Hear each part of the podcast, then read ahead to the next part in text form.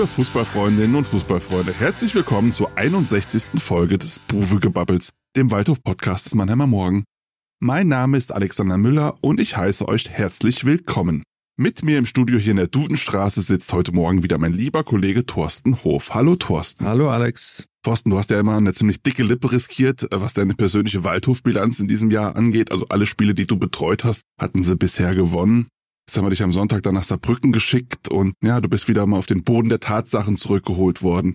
Eine 1 zu 2 Niederlage im kleinen Derby hast du da mitgebracht. Ist jetzt die Zeit gekommen, äh, in der du ein bisschen demütiger auch wieder wirst? Ja, Demut würde ich jetzt äh, nicht sagen. Geh raus und versuche die nächste Serie zu starten, so wie es die Spieler dann auch immer sagen. Du hast mir auch in der ersten Halbzeit ja eine WhatsApp geschickt, wo du eingestanden hast, mit dir läuft's einfach besser oder mit dir spielen sie einfach besser, ne? Hast da, hast da einfach Ja, 45 Minuten lang. 45 Minuten Ja. lang. Allerdings, wie gesagt, zum Schluss hast du gesagt, stand's dann 1 zu 2. Und da möchte ich zu meiner Ehrenrettung sagen, also ich kann mich halt auch nicht noch dann einwechseln, wenn der letzte Innenverteidiger irgendwie flöten geht, dass da das Chaos in der, in der Abwehr irgendwie beseitigt wird. Ich kann nicht alles, ich habe alles gegeben. Du hast gesehen, die Ansätze waren da in der ersten Halbzeit, aber am Ende hat's dann leider nicht gereicht. Du hast dann auch schön gesagt, das kleine Derby, ich wehre mich immer so ein bisschen das als Derby dann auch anzusehen. Es wird ja immer so ein bisschen hochsterilisiert, wie es Lothar Matthäus sagen würde, zum Derby, weil jetzt halt Offenbach in der Regionalliga kickt und der FCK in der zweiten Liga mittlerweile angekommen ist. Ist jetzt so ein bisschen das Ersatzderby, aber auf den Rängen war es halbwegs friedlich und eine normale, schöne Fußballatmosphäre. Aber der Ausgang, wie gesagt, 1 zu 2 und ja, das war jetzt weniger erbaulich. Auch so, was das Außenrum betraf, ich habe es dir auch geschrieben, der Kaffee war jetzt weniger äh, schmackhaft dort, aber immerhin die Leona im Weg ist ja so der Klassiker da im, im Saarland. Leona kennst du Ja, ja Wurst auch. und Fleisch, das Ja. sind so Spezialisten für alles andere so, hm, aber ja. Hast du einen Leona gekauft? Gab's den im Presseraum oder? Nee, ich habe es nur gesehen an der Verkaufsbude 4,50 im Weg für eine Leona. Das fand ich dann doch ein bisschen äh, übertrieben, habe mich dann an, an Das so sind die normalen Preise. Ja, ich meine, du musst dich mal aus dem Jahr 1995, glaube ich, so ein bisschen verabschieden. Also Inflation hast du auch schon mal was von gehört, oder? Ja, ich habe dann halt, äh, wie so ist, schmarotzt im Presseraum, habe mir dann belegtes gegönnt und habe mir die, die Leona in der Auslage angeguckt. Nicht so viele Leona in seinem Leben gegessen hat, glaube ich, Martin Winkler. Sonst wäre der nicht so schnell. Der hat das 1 zu 0 geschossen in einer ersten Halbzeit, die, wie du schon gesagt hast, sehr, sehr anständig war. Vor allem für eine Auswärtsleistung vom Waldhof. Was ist dann in der zweiten Halbzeit passiert, dass dieses Spiel dann doch noch weggegangen ist? Ja, in der zweiten Halbzeit hat äh, Saarbrücken dann, wie zu erwarten war, die Ballmaschine irgendwie angestellt. So nach dem, nach dem Seitenwechsel ist ja der, der Klassiker, wo du sagst, die werden jetzt aus der Kabine kommen und alles versuchen, da müssen wir jetzt standhalten. Das Messer zwischen den Zähnen. Ja, gut. Auf jeden Fall, da flogen die Bälle von links und von rechts in den Strafraum. Es hat dann äh, acht Minuten gedauert und das Spiel war gedreht mit den zwei Bällen, die auch mehr oder weniger aus einer Standardsituation, das erste nach einer Ecke, das zweite nach einer abgewehrten Freistoß was glaube ich, der dann doch wieder zurückgekommen ist. Da war dann auch keiner in der Lage, das Spiel irgendwie zu beruhigen oder den Ball halt mal auch mal wegzuhauen oder so, sondern der Druck war immens. In dieser Phase hat sich dann auch noch mal der Karpstein verletzt. Also als sie das äh, 2-1, glaube ich, gefangen haben, waren sie dann auch noch einer weniger auf dem Platz und der Ball kam halt genau da in die Mitte, wo du halt eigentlich einen großen Verteidiger brauchst, dass du den Ball da auch nochmal wegbringst und äh, ja, dann hält Battles und der Abstauber ist drin, dann steht's 2-1. Da war das Spiel gedreht für eine Saarbrücker Mannschaft, die in der ersten Halbzeit viel mit langen Bällen operiert hat, was der Waldhof gut verteidigt hat, hat so öfter ins Abseits gestellt oder war dann rechtzeitig da, war auch äh, griffig in den Zweikämpfen, war auf den zweiten Bällen drauf, hat also für ein Derby genau das gemacht, was man machen muss, hat seine Chancen auch gehabt, spielerisch große Schritte nach vorne gemacht, fand ich, über die Außenbahn. Pledel war sehr aktiv, Berkantas hat auch schön die Bälle verteilt, Martin Winkler hast du schon mal angesprochen. Also es war ein deutlicher Fortschritt, was das Spielerische betrifft und umso ärgerlicher ist es dann, dass du so ein Spiel mit so zwei Aktionen dann aus der Hand gibst, weil im zweiten Abschnitt hat's dann bis zur 60. Minute gedauert, bis sich das wieder ein bisschen beruhigt gehabt hat alles. Berkantas hat dann nochmal die Freistoßchance gehabt mit dem Lattentreffer. Waldhof hat dann mehr oder weniger viel versucht. Saarbrücken hat sich drauf beschränkt, auf die Konter zu lauern, hat's da verpasst, dann den Deckel vielleicht drauf zu machen. Deswegen war Waldhof bis zum Schluss im Spiel. Hätte, denke ich, auch insgesamt einen Unentschieden verdient gehabt, aber ja, hätte und Fahrradkette und die ganzen Geschichte, die, Die kennt man, ja. die kennt man ja. Hilft ja alles nichts. Ich Nee. meine, es, es mag dafür eine Erklärung geben, aber es, die Topspielwochen begannen ähm, mit dem Match in Wiesbaden, 0 zu 3 verloren. Dann haben sie zu Hause gegen Osnabrück 0 zu 2 verloren und jetzt haben sie in Saarbrücken 1 zu 2 verloren. Drei Niederlagen gegen direkte Konkurrenten. Das hat natürlich auch Auswirkungen auf die Tabelle, kommen wir gleich noch zu. Ganz plakativ gefragt, war es das schon mit dem Aufstieg? Also wenn du mich ganz direkt fragst, würde ich sagen, ja. Weil es kommen jetzt zwar die Parolen, wir müssen auf uns schauen, wir müssen unsere Punkte holen, Hausaufgaben machen und so weiter und so fort. Die anderen nehmen sich auch noch gegenseitig die Punkte, aber die Abstände werden jetzt halt doch langsam groß. Auf dem direkten Aufstiegsplatz sind schon acht Punkte. Du hast Wien Wiesbaden angesprochen. Nach dem Ingolstadt-Spiel sind sie nach Wiesbaden gefahren mit einem Punkt Vorsprung. Jetzt sind es acht Punkte Rückstand. Und das zeigt eine klare Richtung. Ja, fünf Punkte bis zum Relegationsplatz. Der ist natürlich in dieser Liga immer noch möglich. Ja, jetzt siehst du wieder, jetzt ist Dresden die Mannschaft der Stunde. Jetzt hat Osnabrück das Topspiel gegen Dresden verloren. Es ist jede Woche eine andere Mannschaft, die oben dran steht, die jetzt die größten Chancen hat. Aber der Waldhof ist jetzt halt die Mannschaft von den Teams, die nach oben will, die ganz hinten steht auf Platz sieben und die jetzt wirklich auf Gedeih und Verderb auch so ein bisschen auf die anderen angewiesen ist. Und ob der Waldhof jetzt so regelmäßig punktet, hat mich jetzt in den letzten drei Spielen, ja, der Trend geht ein bisschen in die andere Richtung, dass da jetzt äh, die Punktemaschine nochmal angeworfen wird. Ich wollte gerade sagen, das eine sind die schlechten Ergebnisse, das andere sind die dazugehörigen Leistungen. Wenn man sich die sechs Halbzeiten anguckt aus diesen Topspielen, hat man eine gute Halbzeit in Saarbrücken, muss man sagen, die erste. Und eine akzeptable Halbzeit gegen Wiesbaden, das war auch die erste. Und in vier Halbzeiten waren es halt einfach klar unterlegen. So, und das führt dann halt einfach zu dem Befund, dass es dann offenbar ja dann doch in allen Bereichen zu wenig ist, um da ganz oben mitzukicken. Das muss man dann halt einfach mal attestieren. Ja, also drei Top-Spiele verlierst du jetzt nicht aus Zufall. Da geht's dann halt irgendwo auch um die notwendige Qualität, auch um die Lage, was kannst du von der Bank nachlegen, was wir auch schon oft besprochen haben. Und ich warne auch so ein bisschen davor, sich die Tabelle jetzt schön zurechtet. Vielleicht können sie jetzt, wenn sie einfach mal die Kiste mit dem Aufstieg sich aus dem Kopf streichen, ohne den ganz großen Druck dann vielleicht doch wieder in die Spur kommen. Aber die Leistungen müssen einen da skeptisch machen. Ja, und auch, dass so nach dem Spiel dann angesprochen wurde, es gibt ja auch noch andere Ziele, Platzierungen sind wichtig. Der DFB-Pokal, da geht es um Platz vier, respektive um Platz fünf, weil Freiburg zwei ja da auch wieder rausfällt. Wir wissen ja, Waldorf ist ja leider blamablerweise da bei Astoria Waldorf ausgeschieden im Landespokal und muss jetzt hoffen, dass er sich über die Liga nochmal für den großen Wettbewerb qualifizieren kann. Also da werden jetzt auch schon so ein bisschen andere Ziele in den Fokus gerückt und das, das spricht so ein bisschen Bände, dass man jetzt nicht ganz oben auf die, auf die Tabelle schaut. Und wie gesagt, du hast es angesprochen, es ist eine Frage der Qualität, es ist natürlich auch eine Frage der Konstellation. Jetzt hast du halt gerade in der Phase Verletzte, äh, nicht unerhebliche Verletzte, sage ich mal, wenn dir der Kapitän ausfällt. Und wenn du dann anguckst, ich habe vom Spiel mit Marcel Segert gesprochen, der hat dann gesagt, guck dir an, äh, Osnabrück, die spielen jetzt das elfte Mal, glaube ich, mit derselben Mannschaft.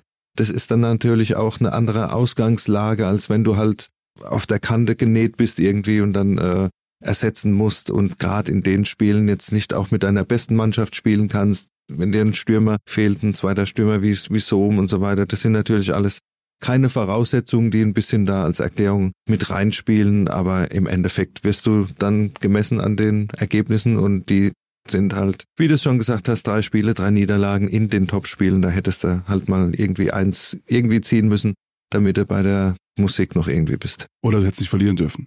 Unschieden in Saarbrücken, wie gesagt, wäre verdient gewesen, wäre dem Spielverlauf geschuldet gewesen. Da stehst du dann auch nochmal anders da, ja, da hast du nochmal den Kontakt so wie du sagst, äh, du musst dann so ein Spiel, glaube ich, nicht unbedingt verlieren durch, durch so eine Chaos-Situation. Und äh, das sagt ja auch Trainer Neidert, das haben wir halt einfach auch schlecht verteidigt in der Situation. Es war jetzt nicht nur, weil der Druck so groß war, sondern weil halt auch individuelle Fehler gemacht worden sind. Das hat halt Saarbrücken dann in die Karten gespielt, die dann sich zurückziehen konnten und einfach das Spiel irgendwie nach Hause gebracht haben. Schlechte Verteidigung ist ja auch so ein Muster, was in der kompletten Saison erkennbar ist. Wahrscheinlich auch ein Grund, äh, warum es dann am Ende nicht gereicht haben könnte. Werfen wir trotzdem mal einen Blick auf das Restprogramm in dieser Saison. Die Saison ist ja noch nicht vorbei und du hast ja gesagt, also rein theoretisch wäre ja da noch was drin. Acht Partien sind's noch, fünf Punkte Rückstand auf den Relegationsrang. Der vierte Platz ist auch noch wichtig, weil das wäre dann die direkte Qualifikation für den DFB-Pokal. Ja, und vor allem die nächsten drei Aufgaben lesen sich auf dem Papier wieder sehr schwer. Du machst ja die Osterfahrt ins Karl-Benz-Stadion dann am Samstag, geht's gegen Freiburg 2, ist das Hinspiel verloren gegangen, dann geht's nach Essen an die Hafenstraße, da ist das Heimspiel verloren gegangen. Das waren ja die zwei Spiele in der Hinrunde, die hintereinander verloren gegangen sind. Das war ja das erste Mal in der Saison, dass das passiert ist und dann geht's nach Dresden. Das sind natürlich, äh, wie gesagt, nochmal drei, drei schwere Spiele und ja, danach kommt dann Halle, Zwickau, Oldenburg. Da sollte man dann eigentlich mit dem Anspruch wieder ein bisschen das Punktepolster auffüllen. Zum Schluss geht's dann nochmal gegen 1860 freitagsabends in München und das äh, finale Spiel gegen Duisburg zu Hause. Wir haben vorhin jetzt schon mal ein bisschen gerechnet, wie realistisch es ist, die äh, 60 Punkte vom letzten Jahr zu erreichen. 48 haben sie jetzt? Genau, ja, da brauchst du also 12 Punkte, brauchst du noch drauf, ja. Also das heißt, wir brauchen hier einfach vier Spiele, die irgendwie noch gewinnen zu sein wären oder halt ein paar Unschieden noch dazu oder wie auch immer. Es ist drin, diese 60 Punkte zu erreichen. Ob der fünfte Platz dann dabei rausspringt, ist wieder eine andere Frage, weil relativ viel gepunktet wird. Aber dann wäre man, glaube ich, so in einem Korridor, der in Ordnung ist, von meiner Perspektive aus, wenn du siehst, was du zur Verfügung hast. Aber wir wissen ja auch beide, äh, das Saisonziel war ein anderes, was die Vereinsführung vorgegeben hat. Ich glaube auch, dass so eine Platzierung zwischen Platz 5 und 8 das wiedergibt, wie gut der SV Waldhof in dieser Saison ist, vom Leistungsvermögen her. Gerade auch, ich erinnere nochmal an die Höger-Verletzung, wenn der noch dabei wäre, mit dem Unterschiedsspieler mehr, wäre das vielleicht nochmal was anderes. Allerdings, Platz 5 bis 8, da steigt man ja bekanntlich nicht mit auf, oder Thorsten? Und äh, das war ja das, was man ja vorher formuliert hat, und zwar ganz deutlich und offensiv. Also Rekordpunktzahl hin oder her, aber das ist eine Enttäuschung dann trotzdem. Ja, zumindest was die Vereinsführung vorgegeben hat. Und dann wird man auch drüber reden müssen, ist das Ziel erreicht worden? Warum ist es nicht erreicht worden? Macht Sinn, in der Konstellation dann nochmal weiterzumachen? Oder versucht man tatsächlich dann mit anderem Personal, damit meine ich dann auch dezidiert auf der Trainerbank und vielleicht auch auf dem Sportchefposten, weil da liegt ja die sportliche Verantwortung. Da wird man sicher dann nochmal überlegen müssen, haben wir da alles richtig gemacht, haben die Leute alles richtig gemacht? Es ist ja so ein Denken beim Waldhof, dass wir hier Abteilungen haben und die Abteilungsleiter dann entsprechend dann an den äh, CEO berichten, an den CEO berichten und dann gucken, äh, ob sie ihre Ziele erreicht haben. Da wird ein schönes Mitarbeitergespräch geführt, gehe ich mal davon aus und das kennen wir auch.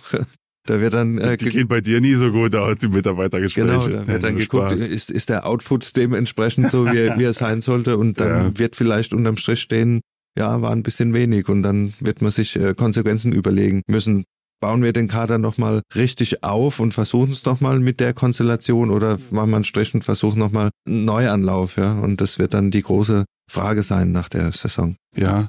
Oder und auch da, und da wird natürlich auch mitentscheidend sein, wie jetzt diese acht Spiele laufen. Auch wenn sie dann am Ende nicht mehr ganz oben ran schmecken, aber es wird natürlich ganz entscheidend darum gehen, wenn sie diesen Trend jetzt fortsetzen, drei Niederlagen und wenn sie auf dem Niveau weiterspielen und punkten, dann würde ich äh, die Prognose stellen, dass es da relativ wahrscheinlich sogar irgendwie zu einem Wechsel kommen könnte, so Trainer, Sportchef, weil das würde dann halt auch so ein schlechtes Gefühl mit in die neue Saison geben.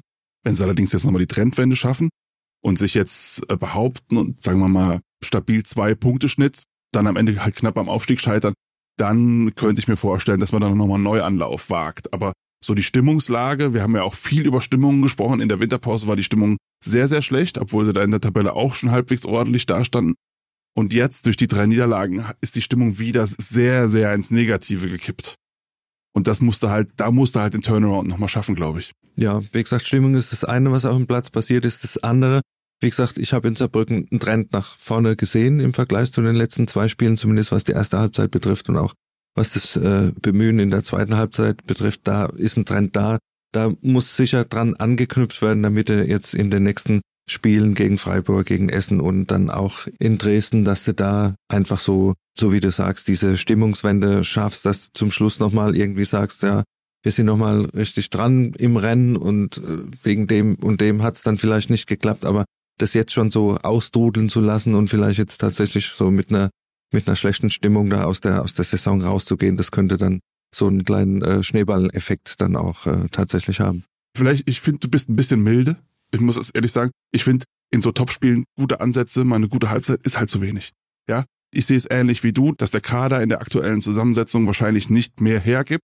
Wir haben vor allem über die Probleme unter den Bankdrückern oft und breit gesprochen. Ja, also das hat man auch in Saarbrücken wieder gesehen. Also Ich glaube, Cater Ruel wurde als erster Offensiver dann eingewechselt. Ja, völlig wirkungslos wieder. Wirkungslos. Also, ja, man muss auch sagen, er wirkt auch immer irgendwie noch nicht körperlich, noch nicht so auf der Höhe. Also das haben sie überhaupt nicht hinbekommen. Ja, er ist als Knipser geholt worden. Er hat ein Tor geschossen. So, also da dreht sich der Fokus natürlich auch auf die Transferpolitik so ein bisschen, wo man, wenn ich jetzt äh, nach Volltreffern suche, die vor der Saison gekommen sind, da fallen mir ein Martin Winkler und Laurent Jans. Das sind so die beiden, die voll eingeschlagen sind.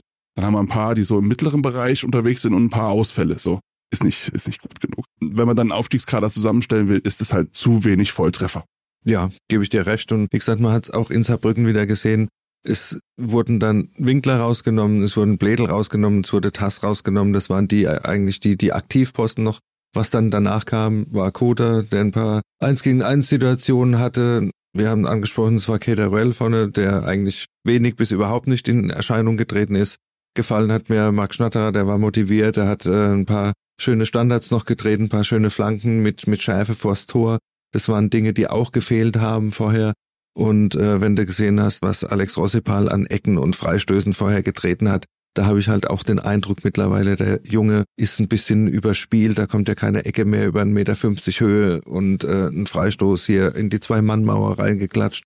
Kein Vorwurf, wie gesagt, er spielt jetzt auch ständig durch, aber da fehlt halt auch jemand, der ihn mal ersetzen kann, damit so Spieler auch mal eine Pause kriegen, dass die einfach mal auch wieder Luft an die Beine kriegen.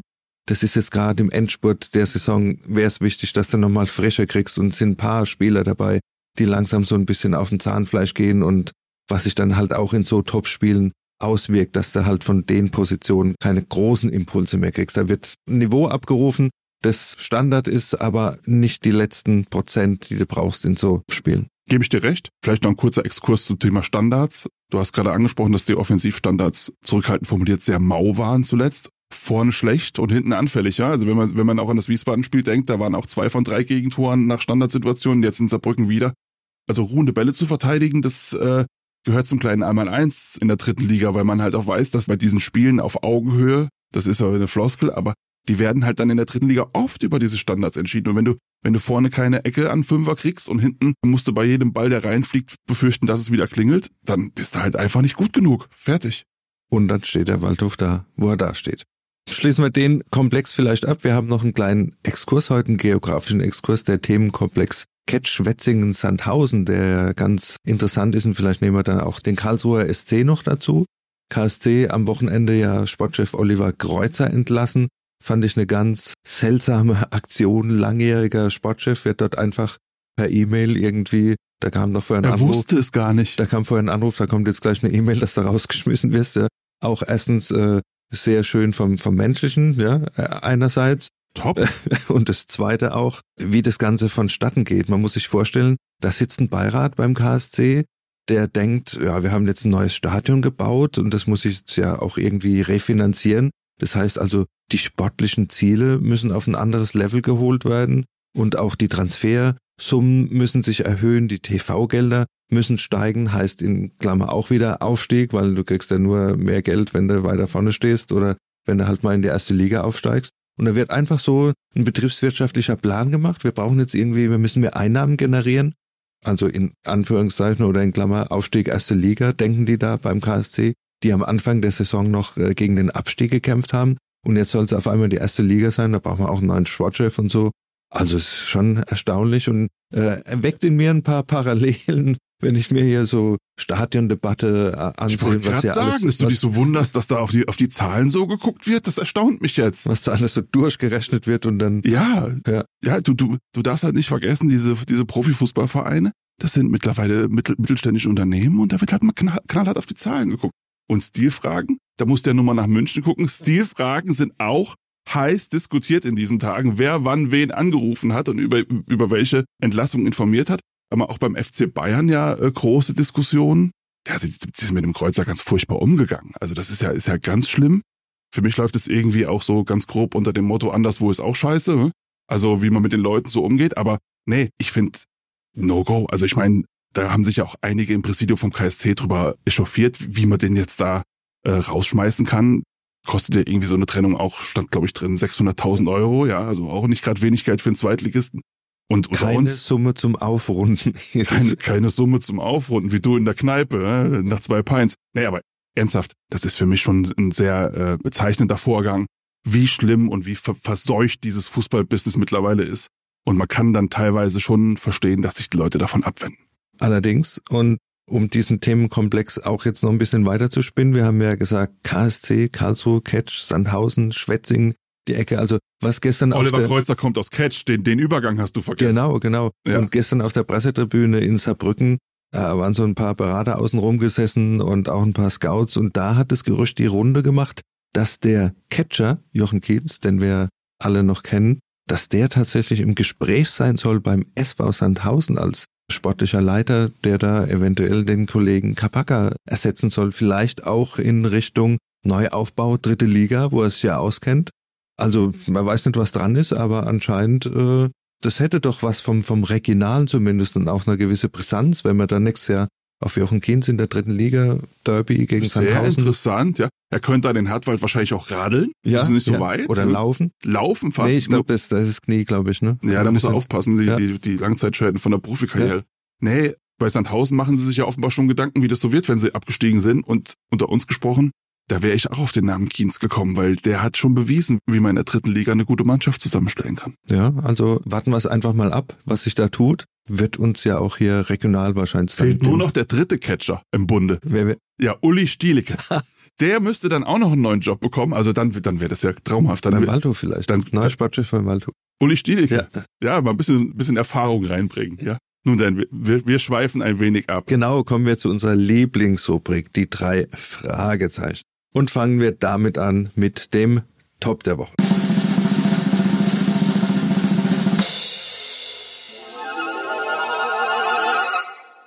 Wir haben ihn schon mehrfach erwähnt im heutigen Podcast.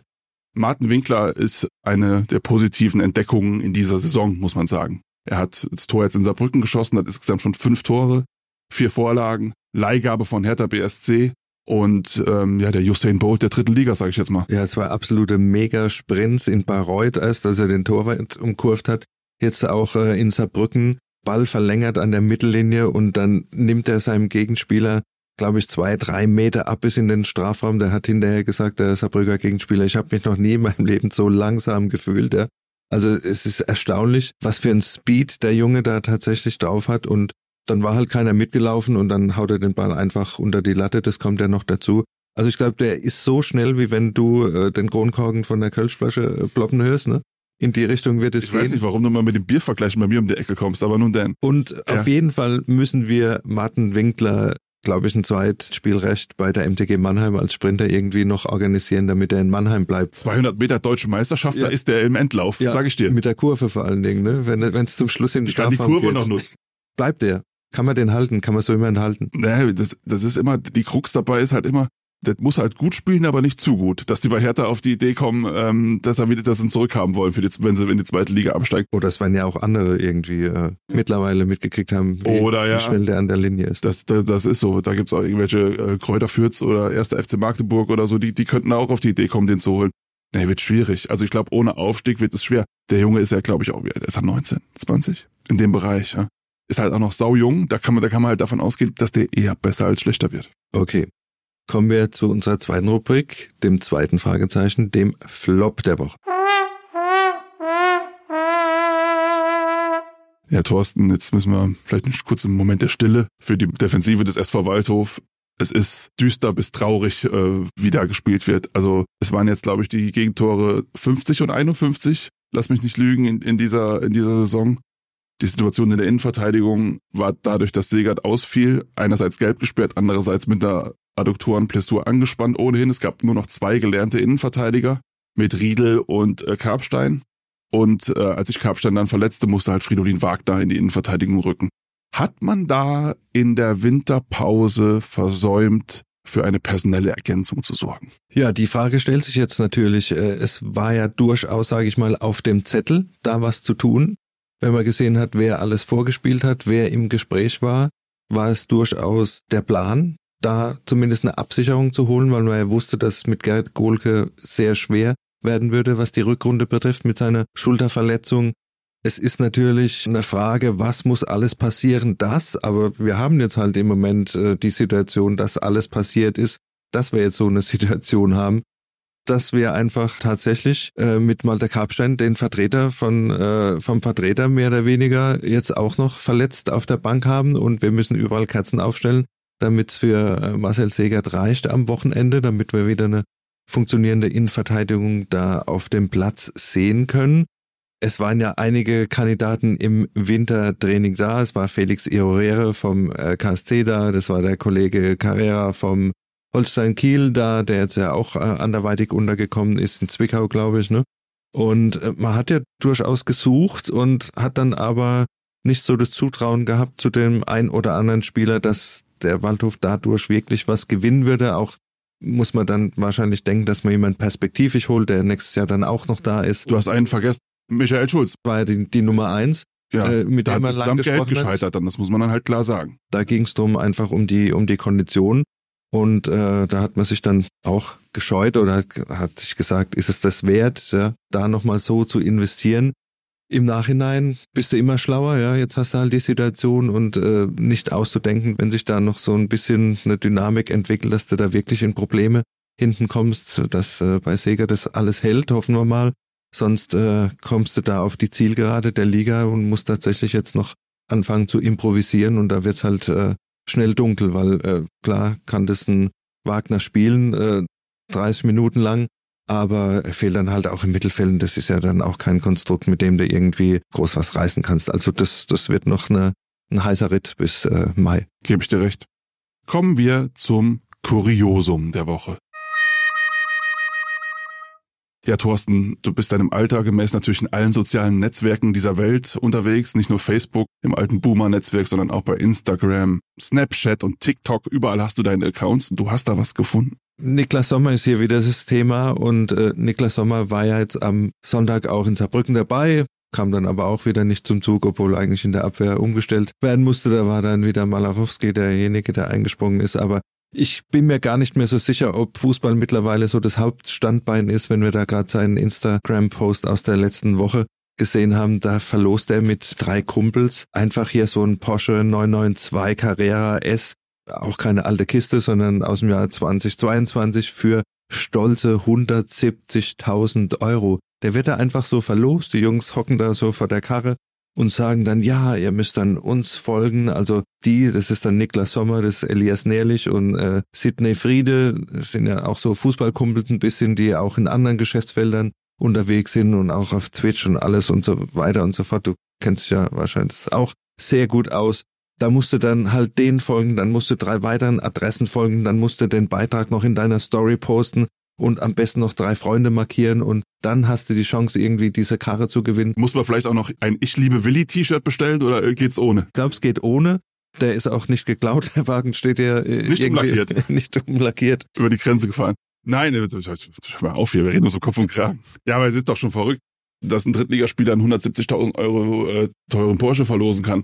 Also ich meine, das ist jetzt... Es wäre Äh, schon verrückt, wenn ein Drittligaspieler in so einem äh, 170.000 Euro Porsche vorfährt. Ja, also da, da sind ja manche in Gehaltsgefügen in der dritten Liga. Da kommen die doch eher noch mit dem Ford Escort. Ja, Aber- absolut, da würden sie bei dem, bei dem Auto würden sie selbst an der Säbener Straße in München mal, mal, mal hingucken. Ja? Ja. Also das ist schon wirklich sehr, es ist sehr erstaunlich. Ich glaube auch, ähm, um kurz ernsthaft zu reden, man sieht halt einfach, dass der sich, der Niklas Sommer hat sich halt ein zweites Standbein da mit seinen Internetaktivitäten aufgebaut, die eigentlich eher äh, ein erstes Standbein sind. Also der, der, der, macht halt, das Fußballspiel macht er nur noch nebenbei und ich, ich bin mir auch gar nicht mehr so sicher, ob, mein sein Vertrag läuft ja auf hier, aus hier in Mannheim und spricht ja auch einiges dafür, dass er nicht bleibt, ob er dann noch auf diesem professionellen Niveau weiter Fußball spielt oder ob er sagt, ich, ich suche mir irgendwie im Fränkischen noch eine, eine, eine Oberligatruppe und kick da noch ein bisschen und äh, alles andere hat er einen, einen Klamottenladen in In Nürnberg, Nürnberg. und so. Also deshalb, ich denke auch, ähm, da spricht einiges äh, dafür, dass äh, er sich auf sein Instagram verlegen wird. aber absolut kurios. Ja, und äh, bei Kuriosum wären wir auch bei dem Stichwort, was wir noch anführen wollten. Das hatten wir das letzte Mal, glaube ich, als Kuriosum. Es waren die aufgerissenen Stutzen bei Berghand Hass und da haben wir eine sehr interessante Leserzuschrift bekommen, weil wir so ein bisschen im Dunkeln getappt sind, ob das einfach ein modischer Gag wäre oder was es damit auf sich hatte, weil wir das ja beim Hoffenheimer Spieler auch beobachtet haben. Und da kannst du bestimmt aufklären. Unser lieber Podcasthörer Alex Neff hat uns geschrieben und ähm, er weist uns darauf hin, dass es dieses Phänomen seit circa fünf Jahren in Deutschland gibt und es ist wohl zum, zum ersten Mal beim, beim FC Schalke 04 aufgetreten. Und da gab es damals einen Ausrüsterwechsel von Adidas zu Umbro und die neuen Stutzen waren offenbar zu eng. Für die dicken Waden. Und vielleicht haben die das auch einfach schlecht konzipiert gehabt. Ja.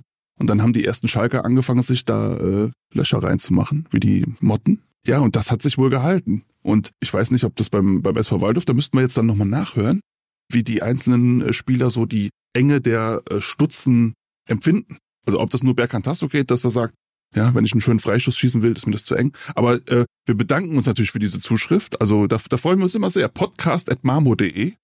Nur zu. Also jede Zuschrift ist herzlich willkommen. Ja, und so sterben wir auch nicht dumm. Und äh, interessant wird's dann nächstes Jahr, wenn der Waldhof ja diesen Ausrüsterwechsel vor sich hat, ob dann alle mit aufgeschlitzten Stutzen rumlaufen, weil die eventuell zu eng sind. Da werden wir weiter ein Auge drauf haben.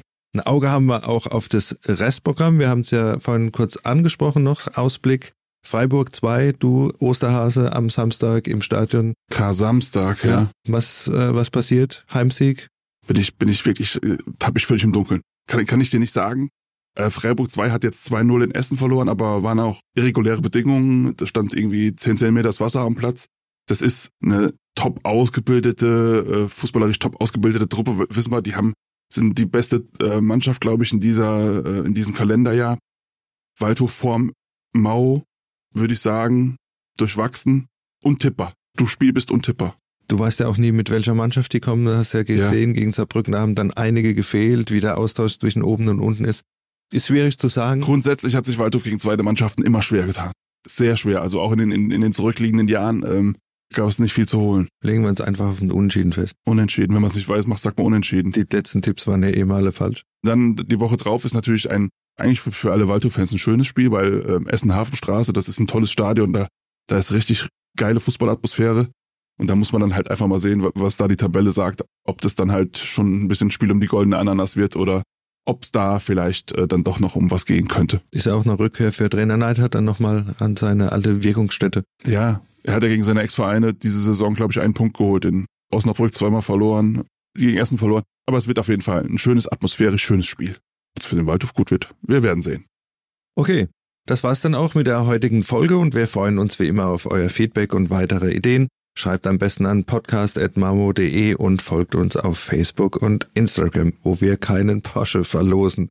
Aber schaut trotzdem rein. Lasst uns ein Abo da, damit ihr auch in Zukunft keine Folge mehr verpasst. Und wenn ihr an Eishockey interessiert seid, hört doch auch mal beim Adlercheck unserer Kollegen Christian Rotter und Philipp Köhl rein. Und da wollten wir auch nochmal kurz sagen, Adler Eishockey, die sind jetzt gerade in der Playoff-Phase. Wir wären jetzt eigentlich auch dafür, vielleicht nochmal für eine kleine Modusänderung, vielleicht doch Playoff um den Aufstieg, also Waldhof gegen Dresden, Best of Seven, also siebenmal. Tolle Idee. Ich, ich, stell dir das mal vor, siebenmal gegen SVW in Wiesbaden innerhalb von zehn Tagen. Mein Gott. Da wäre was los auf der A60 und auf der A67. Mein lieber Mann, ne, das, das, das, das finde ich eine, eine Innovation, über die man mal nachdenken sollte. Ja, bringen wir ein auf, auf jeden Fall beim DFB beim nächsten Bundestag. Und wir hören uns dann wieder am 19. April nach dem Spiel bei Rot-Weiß Essen, wenn uns Alexander Müller erzählen wird, wie es dort war und wie es ausgegangen ist. Bis dahin wünschen wir euch frohe Ostern, bleibt gesund und tschüss, euer Thorsten Hof. Alles Gute von Alex Müller. Ein Podcast des Mannheimer Morgen.